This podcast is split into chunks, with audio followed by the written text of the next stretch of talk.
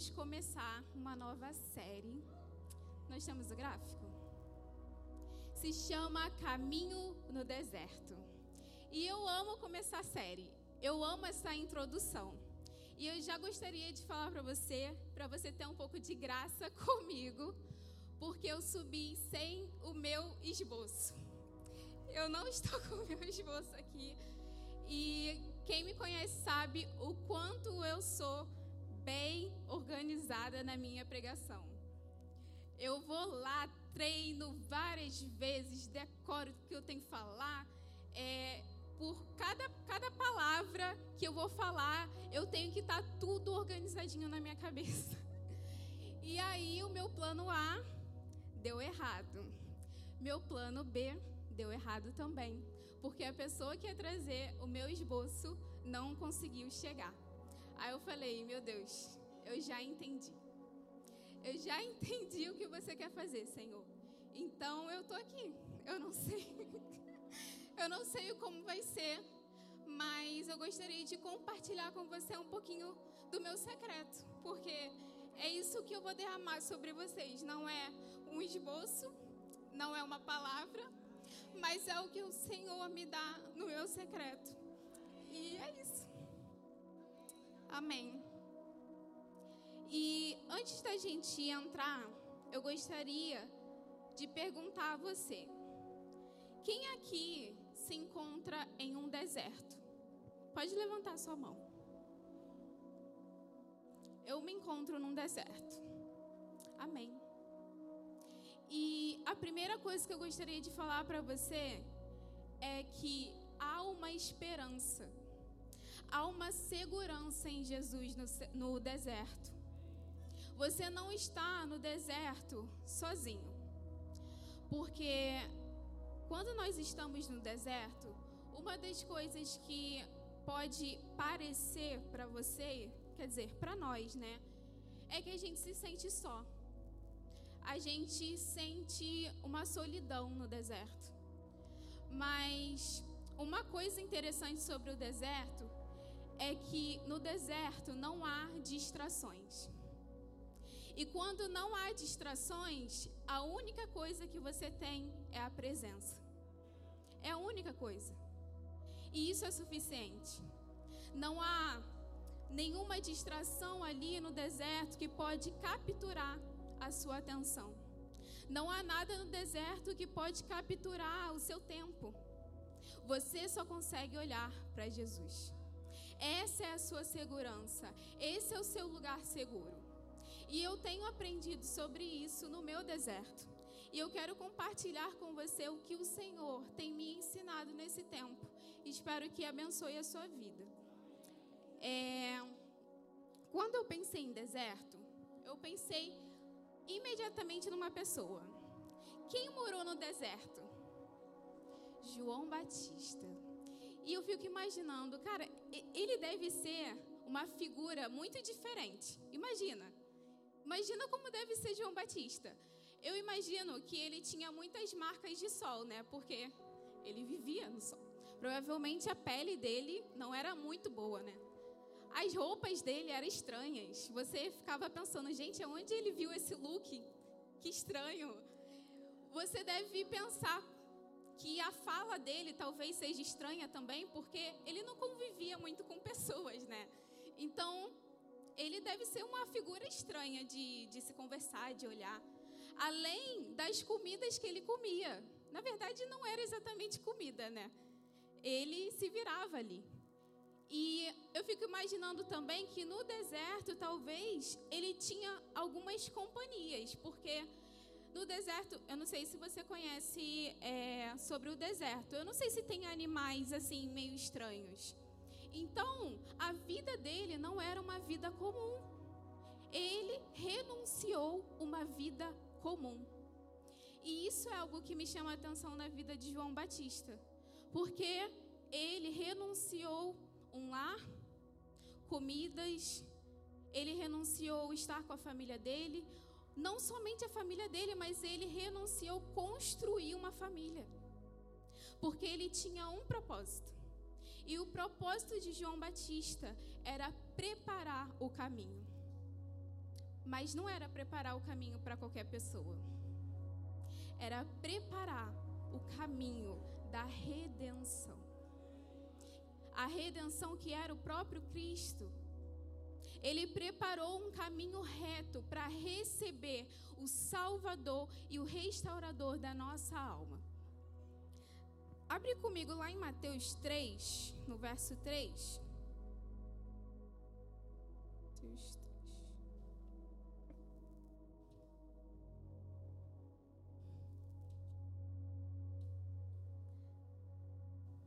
Mateus 3, no verso 3 diz assim. Não, na verdade eu vou ler do, do 1. Naqueles dias surgiu João Batista pregando no deserto da Judéia. Ele dizia: Arrependam-se, pois o reino dos céus está próximo. Este é aquele que foi anunciado pelo profeta Isaías. Voz do que clama no deserto: Preparem o caminho para o Senhor. Façam veredas retas para ele. E eu estava estudando um pouco sobre a vida de João Batista e fala que ele começou, né, essa trajetória no deserto da Judéia, assim como está escrito aqui. E diferente dos outros nazireus, todo mundo sabe o que é nazireu? Alguém não sabe? O nazireu, ele faz um voto de consagração. E diferente do voto de consagração que alguns nazireus faziam em um determinado tempo, João Batista fez um voto de consagração para a vida. Ele renunciou de fato a sua vida em consagração ao Senhor. Então ele é, tirou né, é, todo, tudo que ele podia possuir, ele entregou ao Senhor. Ele deu realmente a sua vida ao Senhor. E uma coisa também que eu aprendo sobre João Batista é que, mesmo com todas as circunstâncias, com tudo que acontecia, mesmo ele vivendo no deserto, mesmo as pessoas talvez dizendo o contrário, ou é, algumas circunstâncias que ele vivia, ele não deixou de crer que aquele a quem foi prometido iria vir. E uma coisa também sobre João Batista é que ele não somente se deu para o Senhor, ele não somente se deu como um voto de consagração, mas ele usou isso para proclamar arrependimento para que o povo pudesse se arrepender e se achegar a Jesus. Ele preparou um caminho para o Senhor um caminho de arrependimento, para quando o Salvador chegasse, as pessoas estivessem com o coração aberto para o receber e o reconhecer. E mesmo com toda essa circunstância de João Batista, teve um episódio específico de que ele duvidou.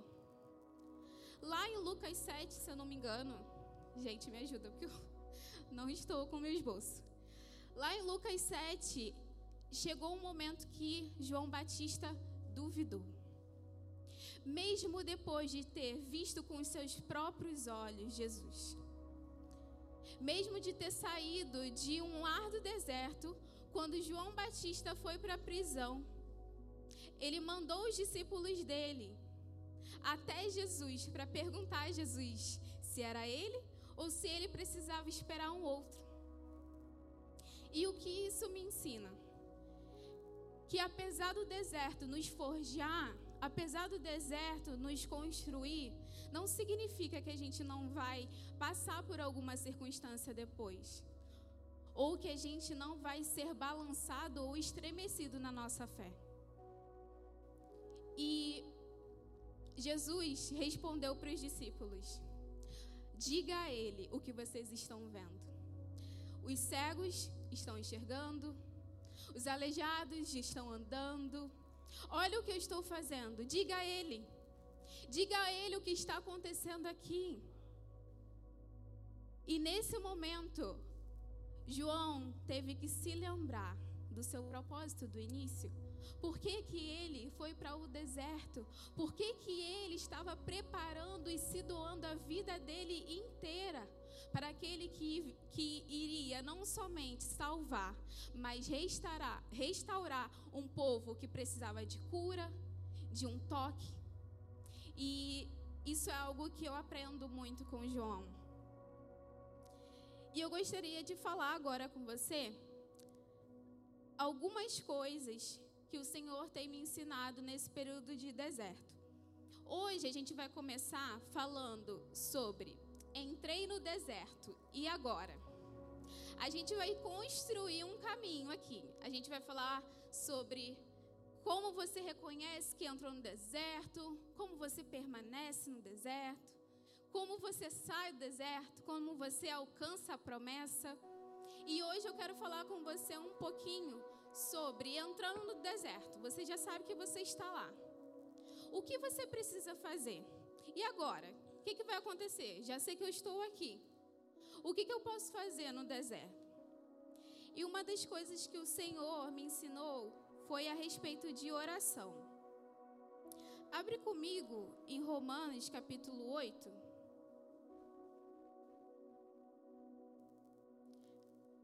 Mateus 11 era do João Batista preso? Tá bom, Mateus 11.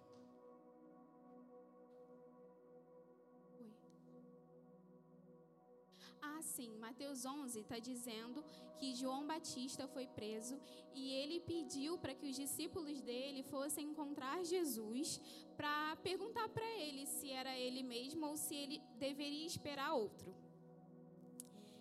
E agora vamos lá para Romanos capítulo 8, no verso 26. Vamos ler o verso 26 e 27, que diz assim: Da mesma forma, o Espírito nos ajuda em nossa fraqueza, pois não sabemos como orar, mas o próprio Espírito intercede por nós com gemidos inexprimíveis. E aquele que sonda os corações conhece a intenção do Espírito, porque o Espírito intercede pelos santos de acordo com a vontade de Deus. Eu quero te chamar a atenção para o início desse verso 26 que diz: O Espírito nos ajuda em nossa fraqueza. E uma das coisas que a gente encontra, assim quando a gente entra no deserto, a gente se sente fraco. A gente percebe a fraqueza da nossa alma. E eu sempre olhava para esse versículo crendo que o Espírito Santo intercede pelas minhas fraquezas, ele intercede por mim, Jesus é meu mediador. Mas quando eu fui procurar sobre a palavra fraqueza e o que significava, nossa, como eu fui ministrada. Olha o que significa a palavra fraqueza nesse verso. No verso 26. Significa falta de força, debilidade do seu corpo, sua fraqueza natural, sua fragilidade, sua fraqueza da alma, falta de força e capacidade, fraqueza em entender algo, fraqueza em fazer coisas grandes e gloriosas, fraqueza em reprimir desejos corruptos, fraqueza em suportar aflições e preocupações. Agora, encaixa no contexto do versículo. O Espírito intercede na sua fraqueza quando há falta de força no seu corpo, quando há debilidade no seu corpo. O Espírito intercede na sua fraqueza natural, na sua fraqueza da alma. O Espírito intercede na sua falta de força e capacidade. Se você está sem capacidade, o Espírito intercede. O Espírito intercede na sua fraqueza em entender algo. Caraca! O Espírito intercede na sua fraqueza em fazer coisas grandes e gloriosas. O Espírito intercede na sua fraqueza em reprimir desejos corruptos. E o Espírito intercede na sua fraqueza em suportar aflições e preocupações. Se você está passando pelo deserto e você tem alguma dessas fraquezas, se você se sente fraco no seu corpo, se você se sente fraco na sua alma, se você não tem capacidade ou você acha que não tem capacidade, se você é acometido por aflições e preocupações, o Espírito intercede segundo a sua fraqueza. E ele não somente intercede, mas o versículo fala, no 27, que ele sonda o seu coração. E ele sonda a intenção do Espírito. Porque o Espírito intercede pelos santos de acordo com a vontade de Deus. Ou seja, ele sabe a, sua necessidade.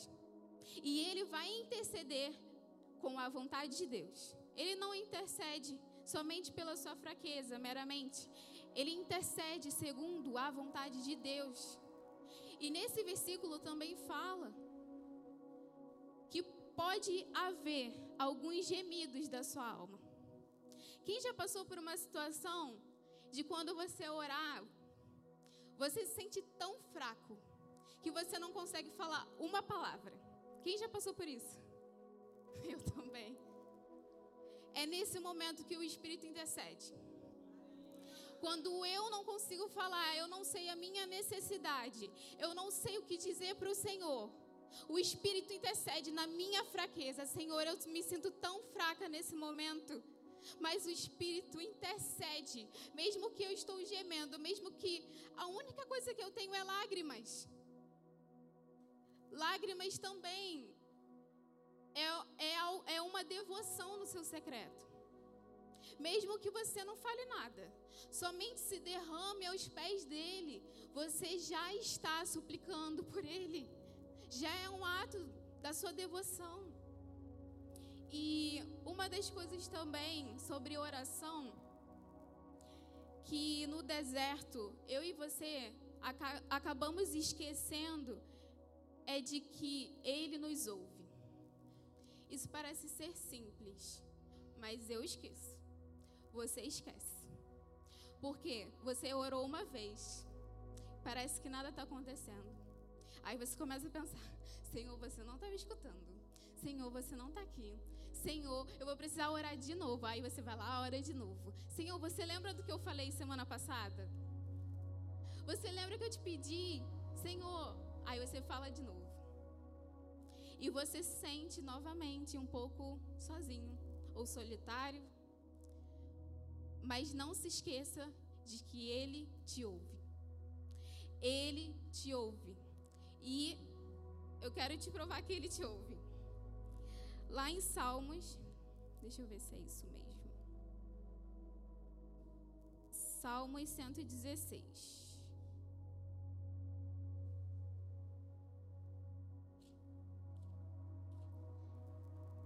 Salmos 116, no verso 1 e 2.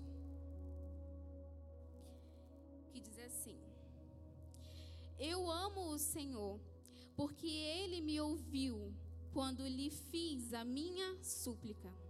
Ele inclinou os seus ouvidos para mim.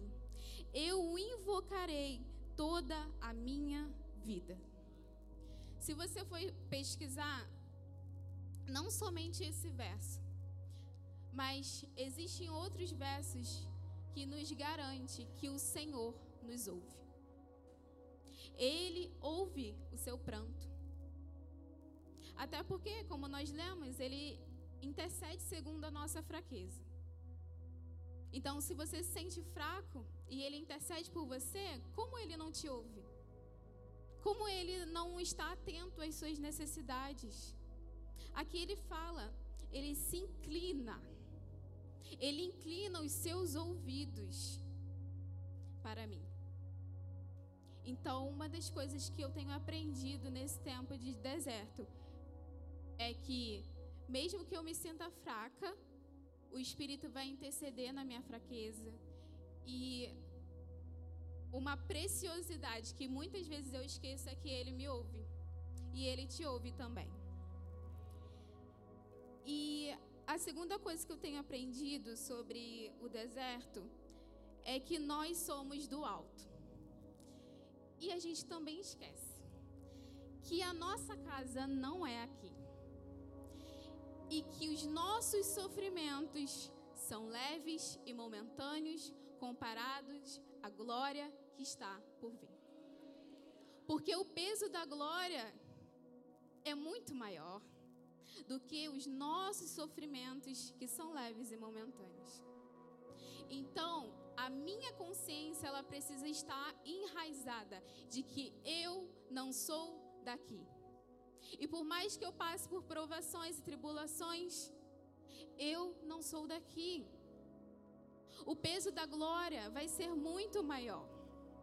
E isso está lá em 2 Coríntios capítulo 4. A gente não vai ler, mas só para você ter essa referência de que nós somos do alto. E depois, se você quiser estudar esse capítulo, gente, é muito fantástico. 2 Coríntios capítulo 4. Agora nós vamos continuar em Romanos 8. Agora lá no verso 24 e 25. Romanos 8, no verso 24 a 25.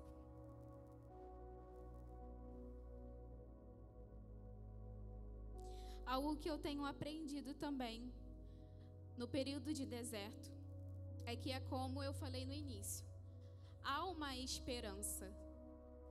E eu nunca tinha me atentado sobre o que significava esperança. Eu já estudei provavelmente, mas eu nunca tinha me atentado na profundidade do que era a esperança. Esperança é o próprio Cristo. E esperança é aquilo que se espera. Eu fui buscar o original é, dessa palavra e esperança é aquilo que se espera. E esperar, sabe o que significa esperar? É uma confiança completa. Confiança completa. Ter esperança é esperar em algo que eu não estou vendo, mas com confiança completa. E a confiança completa, ela nos garante uma âncora segura. Deixa eu botar aqui o significado. A confiança significa a esperança com certeza. Não há dúvida. Então, quando eu confio completamente, eu espero com certeza. Eu tenho uma confiança com certeza não é uma confiança com dúvida. E lá em Romanos capítulo 8, no verso 24 e verso 25, diz assim: Pois nessa esperança fomos salvos. Mas esperança que se vê não é esperança. Quem espera por aquilo que está vendo? Mas se esperamos o que ainda não vemos, aguardamos pacientemente. Lá em Romanos capítulo 12, no verso 12, também fala sobre esperança. E sabe o que diz lá no capítulo 12? Que a gente precisa se alegrar na esperança. Não somente esperar e confiar completamente, mas se alegrar esperando. Se alegrar na esperança. Enquanto eu estou aqui esperando e caminhando no deserto, eu estou alegre. Eu não estou deprimido, eu não estou magoado, ofendido, frustrado, mas eu espero em alegria. E eu sei que muitas vezes não é fácil, afinal a gente está no deserto, está quente, a noite está o quê? Frio mas a nossa alegria está enraizada na esperança que é o próprio Cristo. E outra coisa que eu tenho aprendido no tempo de deserto é sobre o conhecimento de Deus. Abre lá comigo em 1 Coríntios, capítulo 2.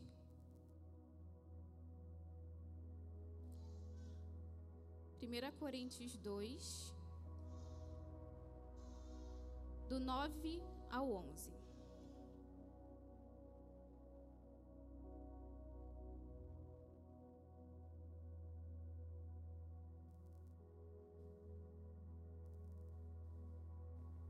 Primeira Coríntios 2, do 9 ao 11, diz assim: Todavia, como está escrito, olho nenhum viu, ouvido nenhum ouviu, mente nenhuma imaginou o que Deus preparou para aqueles que o amam.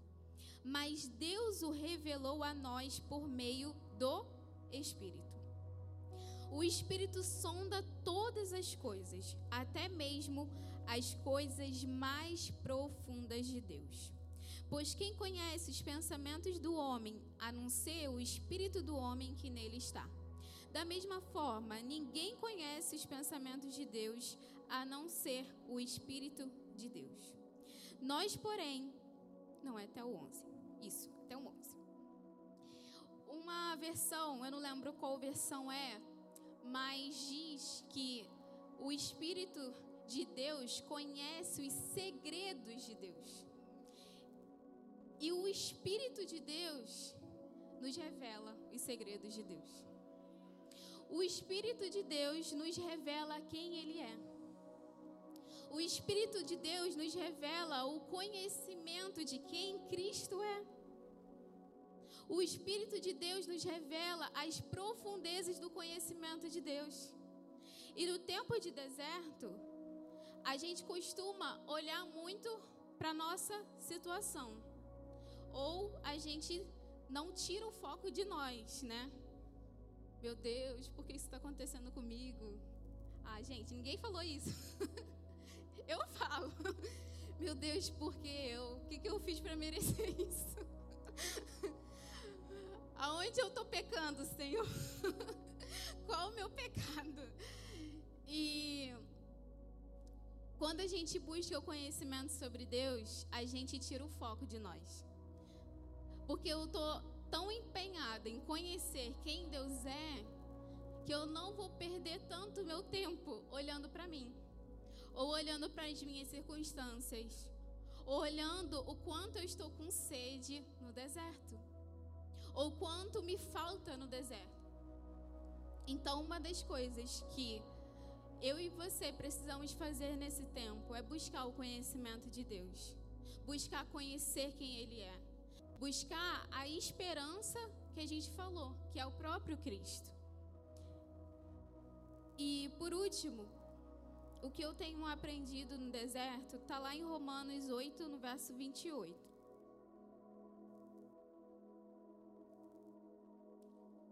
Romanos 8, 28.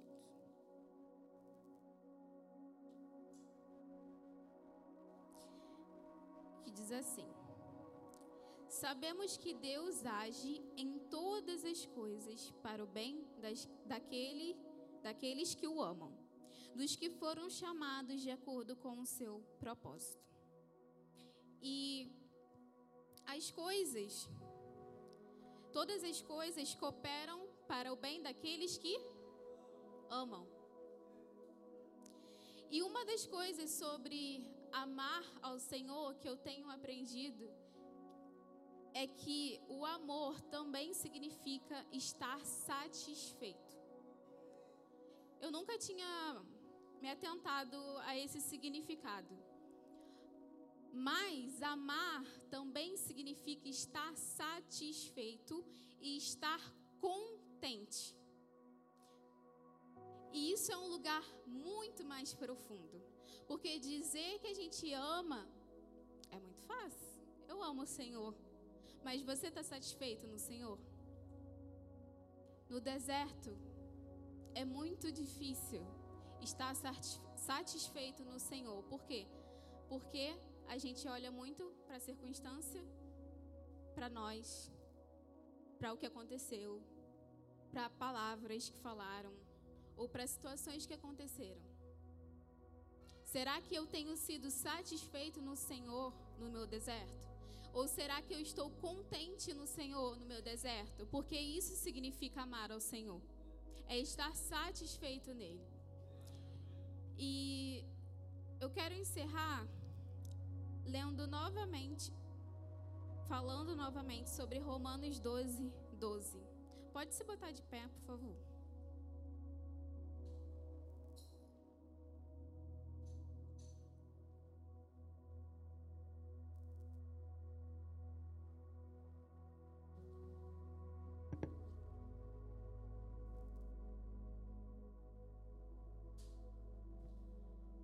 Em Romanos 12, 12 diz assim: Alegrem-se na esperança, sejam pacientes na tribulação e perseverem na oração. Alegrem-se na esperança, sejam pacientes na tribulação e perseverem na oração. E hoje eu gostaria de tirar um tempo para orar em cima dessa escritura. Para que a gente seja alegre na esperança, para que a gente seja paciente na tribulação e para que a gente persevere na oração. E eu quero que você tire um tempo para orar. Se você sente que não, não tem esperança, ou você não, não consegue confiar completamente, entregue isso ao Senhor. Ou se você sente que você não está satisfeito no Senhor, que você não tem o amado, que talvez você não tenha é, buscado conhecimento sobre Ele, entregue isso ao Senhor nesse momento. Porque por mais que você esteja no deserto, é como eu disse, e como você vai ler, todo esse sofrimento é leve e momentâneo. O que nós vamos desfrutar é um peso de glória muito maior. Então, ore sobre isso. Eu quero botar uma música.